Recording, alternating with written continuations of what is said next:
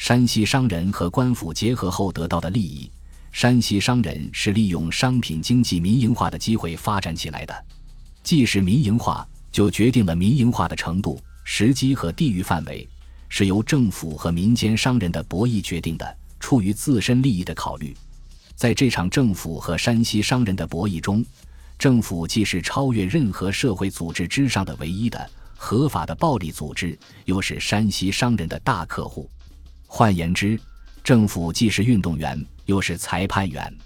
政府这样一种特殊的地位。山西商人能不认真对待吗？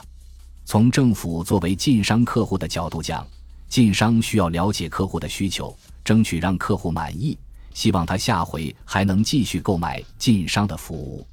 从政府作为唯一的合法的暴力组织角度讲，晋商要在广阔的地域范围内采购、加工、运输，中间会碰到很多自然的或人为的困难，自然的困难更多靠晋商自己来克服。而人为的困难，如各地税卡的吃拿卡要、地方恶势力的阻挠等，这既需要晋商想办法克服，更需要政府出面解决。为此，山西商人一方面大力支持政府，毕竟只有政府这个大客户存在，山西商人才有买卖可做；另一方面又积极推动政府这个大客户加大民营化的力度，希望他多购买山西商人的服务和产品。当然。民营化到什么程度，则取决于自己的利益能否更好的保持。无疑，山西商人是不希望民营化的进一步深入而将自己埋葬的。山西商人就是在这么一种背景下和官府结合的。一方面具有加强跟客户沟通、留住老客户、排斥竞争对手，并加大老客户的购买力度的含义；另一方面又具有贿赂清政府官员，使自己少交税多的好处的含义。自从和官府结合后，山西商人至少得到了如下好处：第一，获得市场先入资格，巩固垄断地位。封建国家和政府总是通过政治强制力来控制市场价格，进而控制商人的。战国时期的平敌法、汉唐时期的军书平准、长平仓、宋代的市易法等，实质上都是国家控制商人、实现自身战略目标的表现形式。时至明清，商品经济的发展已经超出了封建国家完全控制市场价格的程度。政府于是通过招商贸易，即让部分商人官商化等形式来实现管理经济、安定社会的目标。这意味着获取市场进入资格的商人，可凭借和官府的良好关系，排斥后进入商人，以便长久地维持垄断地位。在这种情况下，山西商人自然要费尽气力。千方百计和主管官员搞好关系，例如清初，政府为了管理和控制对蒙贸易，实行布票制度，无票照商人不得进入蒙旗。布票的颁发大权由张家口的察哈尔都统、规划成将军、多伦诺尔同知衙门和西宁办事大臣掌管。晋商因结交皇帝、官府而被恩赐给许多布票、龙票。从而使所有恰克图贸易商民皆晋省人，由张家口贩烟、茶、缎、布、杂货前往易换各色皮章、毡片等物。黄商贩羽因为低价承运军粮，才获得了一定程度的对蒙私人贸易权。茶叶、布匹、官兵蒙古日用所需，成便代售，与蒙古有异。在商贾如利，由规划承运米往军营，吴庸禁止私带茶布。着粮驮载带往，晋商通过官商结合，不仅在既定的政府政策中获得了更多权利，经营着特权商品和业务，而且还游说当朝官员，积极推动着政府规则的制定与变迁。例如，明中期的晋商通过其朝中的代言人，对政府边界政策的制定就曾产生过很大影响。隆庆义和与开马市对蒙进行贸易。实际上就是在他们的直接推动下完成的。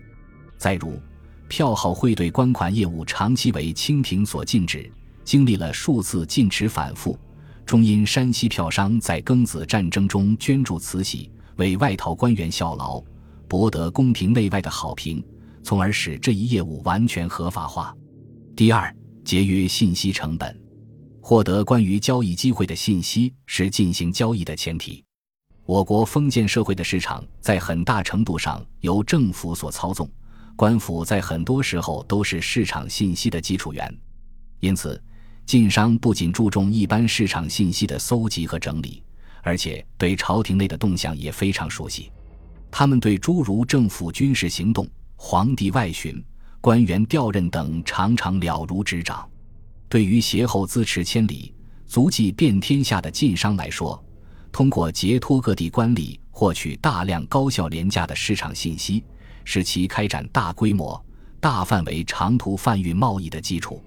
当然，获取信息是需要花费一定成本的，但因其具有一次性投资长期受益的特点，而呈现出报酬递增的特征。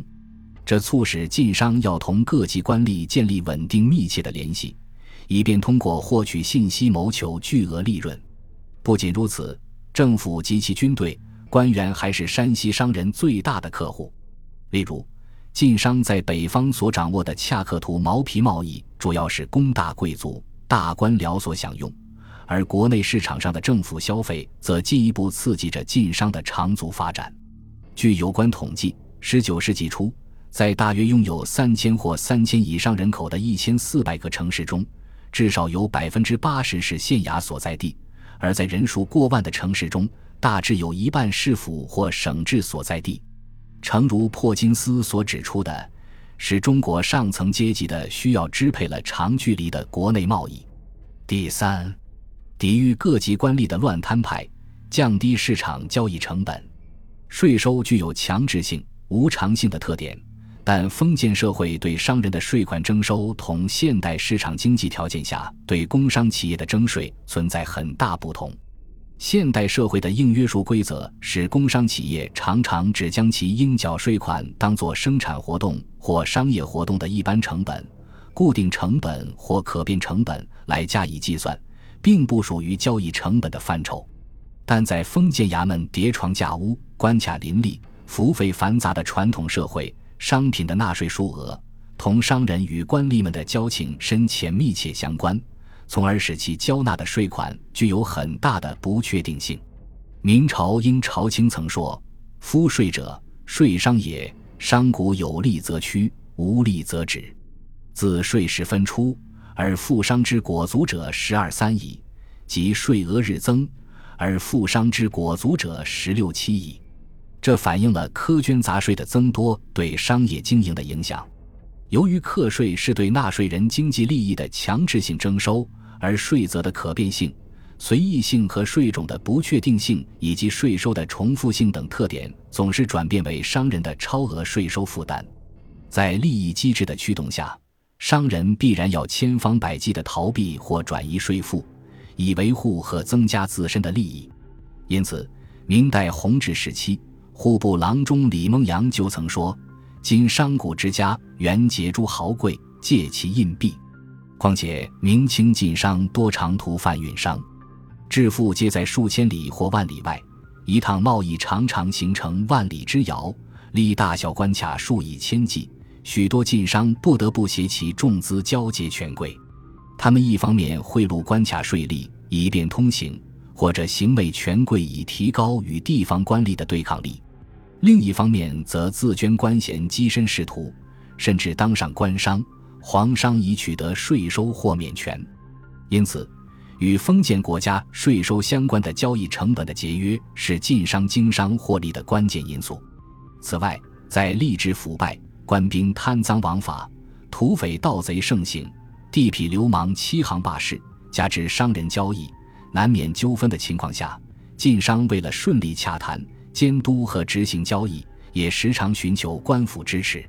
试想，设与家庭交际之间嫌，一经衙门，必至借端勒诈，不得不欲为之计，以免因其求也。第四，通过和大客户代表、政府官员的私下交易，攫取更多财富。商人为了顺利经商，常常需要借助官僚的威慑力量。而官吏们为了极为便利地取得经济利益，也乐意接近商人。在很多时候，他们的升迁也必须依赖于富商大贾的金钱支持才能顺利实现。这样就形成了官商不正当结合及官商勾结的局面，即所谓“官以商之富也，而缩之，商以官之可以护己也而患之。例如，在明代纳粮书编的过程中，有许多商人同官员相互勾结，借公款谋取私利。户部郎中王充、总理大同梁楚赵纳粮草，商人徐普等预支银数万两，过期未完。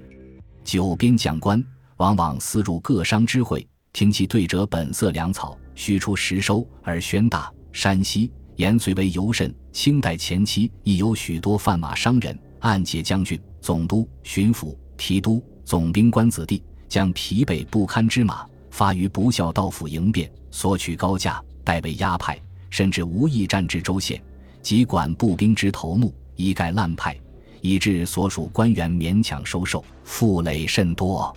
明清时期，新任命的外放官吏在上任之前，打点上司。商人盘费、修建公馆、使用下人等大量用款项目，常常需要商人为其垫付。而官员一旦上任，对于商人们扩展业务则极为便利。张之洞出任两广总督时，就曾得到过山西票号协同庆的大力资助，而协同庆也因此得以在两广设立分庄，扩展了业务。张之洞还把两广财粮国税交协同庆结交。协同庆仅此在三四年间便盈利白银百万两。此外，按照清律规定，官吏不准在原籍任职，任职必在原籍行省五百里以外。这样，清代后期大部分官吏同办理汇兑业务的票号发生了联系。许多官吏还将贪污搜刮之赃款低息或无息存入票号，票号借此赚取了许多利润。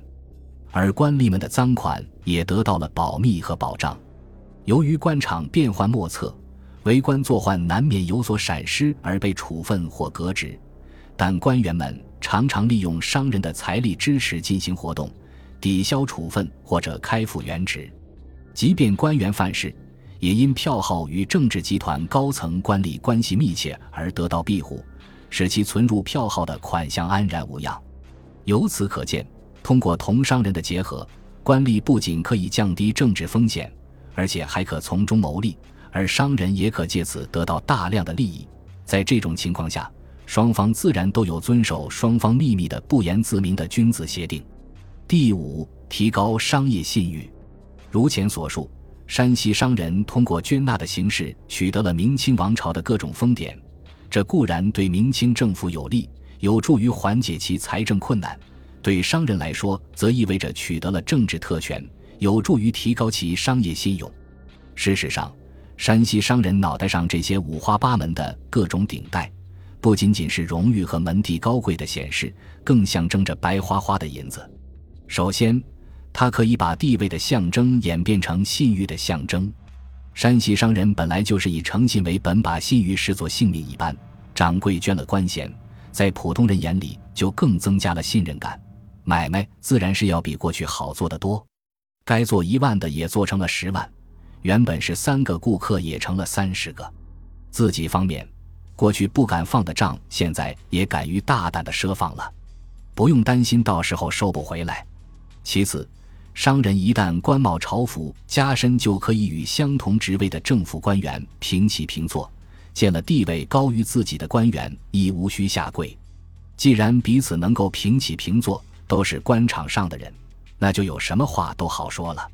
退一步就说贿赂官府，别人需花一万两银子的事情，他只要出几千两，也就能把事情办了，并且还能省却许多关节。而更多的时候，官府得给捐有官职的商人留以足够的面子，在税收、公益，在各种多如牛毛的正当的和不正当的收费方面给予关照。从这个角度讲。花钱购买官衔，对生意人来说是一件极划算的事情，难怪商人们对此非常热衷，乐此不疲了。不过，官商结合在给山西票号带来很大利益的同时，也带来了相当的消极影响。例如，有官员借贷不还，甚至官府借款长期不还，影响票号资金周转；还有，票号作为一种金融机构。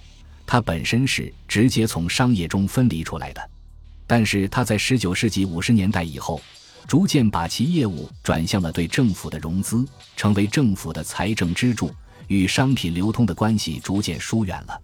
对于普通商人和百姓的小额存放汇业务不看在眼中，限定汇额非白银五百两以上不办，脱离了中小商人阶层。这可以说是山西票号业的一种异化，是其后来倒台的最根本的原因。但是，官商结合对票号管理上影响最大的，就是官场不良风气在腐蚀票号员工。为了与官员保持密切关系，一向崇尚节俭的山西票号也只好入乡随俗，允许各地经理按官场风气行事，例如请吃花酒、讲究排场等等，以维持与官员们的联系。一份关于票号事迹的手稿记述：昔有平遥人邱太基者，为日声昌四川。湖南、陕西各分庄之老板，聪明儒雅，才学兼优，而起居饮食、车马衣服，穷奢极侈，官家不如。记之者谗言老号掌柜，掌柜日，比之奢华，吾岂不知？而各分庄之每年节例，皆不若一之多，是其利之多，正由其奢而来，不奢则利微矣。这个技术生动地反映了一个事实。票号为与官场结交，甚至不惜改变惯例，允许奢侈现象在票号中存在。及至晚清，这种奢华风气尤为严重，而奢华必定带来对钱财的贪婪和工作意志的衰退，由此不但造成分号腐化、营私等弊滋生，也造成总号工作懈怠、官僚主义作风盛行，从而引发企业上下严重的矛盾冲突。它使票号内耗增加。难以度过辛亥革命爆发这样从天而降的危机。有一份残缺条规，可能是魏太后等五连号的，说到庚子年后，在一些分庄奢风日甚，荒多日生，在各庄竭尽心力秉公办理者，固不乏人，而敷衍迁就者亦数不少。其有堂堂接班之人，或上下蒙蔽，或独自鲸吞。我连号竟有如此人位，其与坚守自盗何殊？要皆不知简可助廉之道也，又何足与深论乎？今与各号老总共商，务将旧规重整，竭力维持，彼百年之基业永驻良朴。我东火养生之业自当蒸蒸日上也。资残件共列举了十款，但只存八款，如各庄日用过时奢华，此等抛掷银钱，号中烂费多矣。各老板宜收敛挽回。葛庄宴会较细，在昔不过借以消遣。今则俨然剧赌，急需禁止。好火衣服已属华瞻，而又穷奢极欲，更求精彩。此种风气不为自己折服，且为外人所忌。凡有聪明者，起上不绝，即宜共相归戒。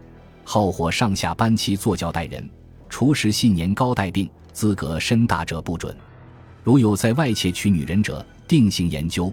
各庄利息如有私扣窃取者，出号赔补有属于事。我或有需细思之，各庄倒账除时为皆是所致，倘因不自检点，重则出号，轻则罚俸，不能格外援请。这个号规尽管已残缺不全，仅所列六条已可窥见票号号风的一半。除此而外，还可再举出很多，比如票号派驻各部职工，不准个人经营借贷。可是营口东胜和岛岸中。却有票号职工与东胜河串通舞弊之事，营口一事局面岌岌可危。今又闻丢账各号，竟有自家人与倒账之家串通舞弊，实属骇人听闻。此等风气若不严刑惩治，且恐互相效尤，流弊依于湖底。上述弊端只是就分号而谈，至于总号，则官僚主义作风盛行，漠视市场形势的变化，一切照旧章办事。以致所作决策、锁定政策严重滞后于形势的发展，由此引发总号和分号的尖锐矛盾。例如，票号派驻各商部的职工，按规定每三年一轮换，在班期内不准带卷，不准回家。这适合于交通不发达的时代，适合于年轻人。随着近代铁路、轮船等交通事业的发展。中下层职工迫切要求改革班期，然而总经理们无视交通条件的变化，是三年班期为祖训，硬不接受改革意见，致使一些年老的员工过不惯这种生活，只好辞职回家。这大大伤害广大职工对企业的感情，使企业的凝聚力下降。又如，随着西方资本主义势力在中国势力的扩大，国内金融业的竞争空前激烈，这要求总号决策层要了解市场、研究市场，在分号供职的职工因身临其境、深感市场不同以往，不断建议总经理和资本家坐火车或轮船到各商部，特别是京师、上海。天津、汉口等处走走，了解外情，而不少总经理听若罔闻。他们已习惯了舒服的办公室，不愿意下市场调研，结果决策失误事件不断出现。凡此种种，都说明票号的奋斗精神在下降，是典型的金玉其外，败絮其中。一旦遇到突如其来的危机，难于应付之下，势必兵败如山倒。辛亥革命后，山西票号的遭遇充分说明了这一点。此外，天下的万事万物都是相生相克的，有阴必有阳，有阳必有阴。有相互信任的时候，就有相互不信任的时候；有相互最信任的时候，就有相互间最不信任，以致反目为仇的时候。这话用在山西商人和清政府的关系上也是合适的。正当山西商人和清政府关系最融洽。相互间谁也离不了谁的时候，一种远较票号更有效率、更能接受金融危机打出的组织形式——银行出现了。随着第三者银行的出现，山西商人和清政府的关系也发生变化，从亲密走向疏远，走向心生隔阂。先是山西票号三番五次的拒绝清政府的主持或参与新式银行建立的邀请，这自然令清政府不高兴。随着新式银行的建立，大量过去寄存到票号的官款现在却转归银行，而当工厂或钱庄倒闭清理财产时，官银行又凭借政府权力取得优先权，这自然令票号对清政府不高兴，因此才发生宣统三年（一九一一年）农历十月，清政府为镇压武昌起义，向票号筹措借款被拒的事情。当时，度支部大臣邵英向内阁大臣袁世凯请示，向京师各西票庄借银五百万两当外款、外债，议定后再行发还。政府委员赴票号一商借款之事，各票号以晚清政府前欠各号支款已逾七百万，归还尚无着落为由，裹足不前，新的借款计划由此落空，而票号也失去了政府官员的信任和支持。辛亥革命期间。失去寄存官款支持的山西票号无力应对挤兑风潮，纷纷歇业清理。在这种情况下，票号界联合起来，呈请北洋政府帮助，或垫款，或作保向国外贷款。以大清改革派官员袁世凯等为主组建的民国政府，以国家财力匮乏为由，当然这也是客观情况，拒绝了山西票号的请求。在只有政府输血才能挽救票号的情况下。袁世凯政府的袖手旁观，无疑给票号的衰败以最后一击。关于袁世凯与山西票号的过节，以下几件事情值得注意：一是1901年，袁世凯设计诱出属下官员存放在天津卫长后票号的巨款，绝大部分是贪污的赃款，共105万两，尽数充公。山西票号界由此对袁世凯恨之入骨。二是1903年。袁世凯邀请山西票号帮助开设天津官银局号，遭拒。三是一九一一年，袁世凯指令度支部大臣邵英向山西票号借款，遭拒。四是一九一二年，山西票号向袁世凯大总统领导下的民国政府请求支持以改组银行，遭拒。五是一九一六年。魏丰侯票号在袁世凯武帝袁世甫和其他北洋政府官员支持下。改组为魏丰商业银行，如何看待袁世凯和山西票号的上述过节呢？我认为，一九零一年袁世凯设计诱骗出属下官员存放在天津卫长后票号的巨款数字，引起山西票号界的愤怒，实是袁世凯不学无术的表现，有违正人君子的行为。但作为国家封疆大吏，在某些情况下不得已而为之，情属无奈，可以理解。至于一九零三年，袁世凯邀请山西票号帮助开设天津官银号遭拒，则反映出山西票号的短视。当然，这里面不排除对魏长后票号被骗一事耿耿于怀的因素，只是在短视与情感的愤怒之间，短视的作用更大。至于一九一一年，袁世凯向山西票号借款遭拒，则更多的出于山西票号的顾虑。历史上的山西票号多次为清政府的重大军事活动借款，那是因为还款是有保证的。当时，山西票号经营着一些海关银号，海关关银号是经手税款银两的出纳机关，税款既从其手中过，垫付的本金就不愁收不回，本利兼收，何乐不为？到了清末，各地官银号均由政府办理，票号已插不上手。在这种情况下，自然顾虑贷出的款收不回来。至于一九一二年山西票号向袁世凯政府请求支持遭拒一事，关键是各地银行已经开办起来，成为国内金融活动的主体，已成为政府管理经济的最重要的金融机构。在这种票号地位急剧下降的情况下，政府有限的财政资金自然难以优先向票号配置。当然。这里面不排除对以前向票号借款被拒、感情上对票号排斥的因素。至于一九一六年，魏丰后票号在北洋官员的支持下成功改组为魏丰商业银行，则显示出票号地位下降的情况下情感因素的巨大作用。试想，假若没有袁世凯武帝袁世甫及其他北洋官员的支持，魏丰后票号能够取得巨大的启动资金而顺利运转吗？卷中语：袁世凯设计整贪官。一九零一年，清光绪二十七年，慈禧太后从西安回銮北京，当时躺藏一空如洗，西太后敕令直隶总督、北洋大臣袁世凯筹款维持。袁世凯御史所属各官僚捐献巨资，于是，在署设盛宴邀引各官员，席间说出意图，不想这些官员闻听，争相诉苦。说所得俸金不敷虚用，一个个婉言谢绝。袁世凯大为不快，他考虑半天，想出一计。一天，袁世凯派一得力精明之人找天津魏长后票号掌柜贾某，声称现有大宗公款要存储。掌柜询以虚息金多少，来人说三分。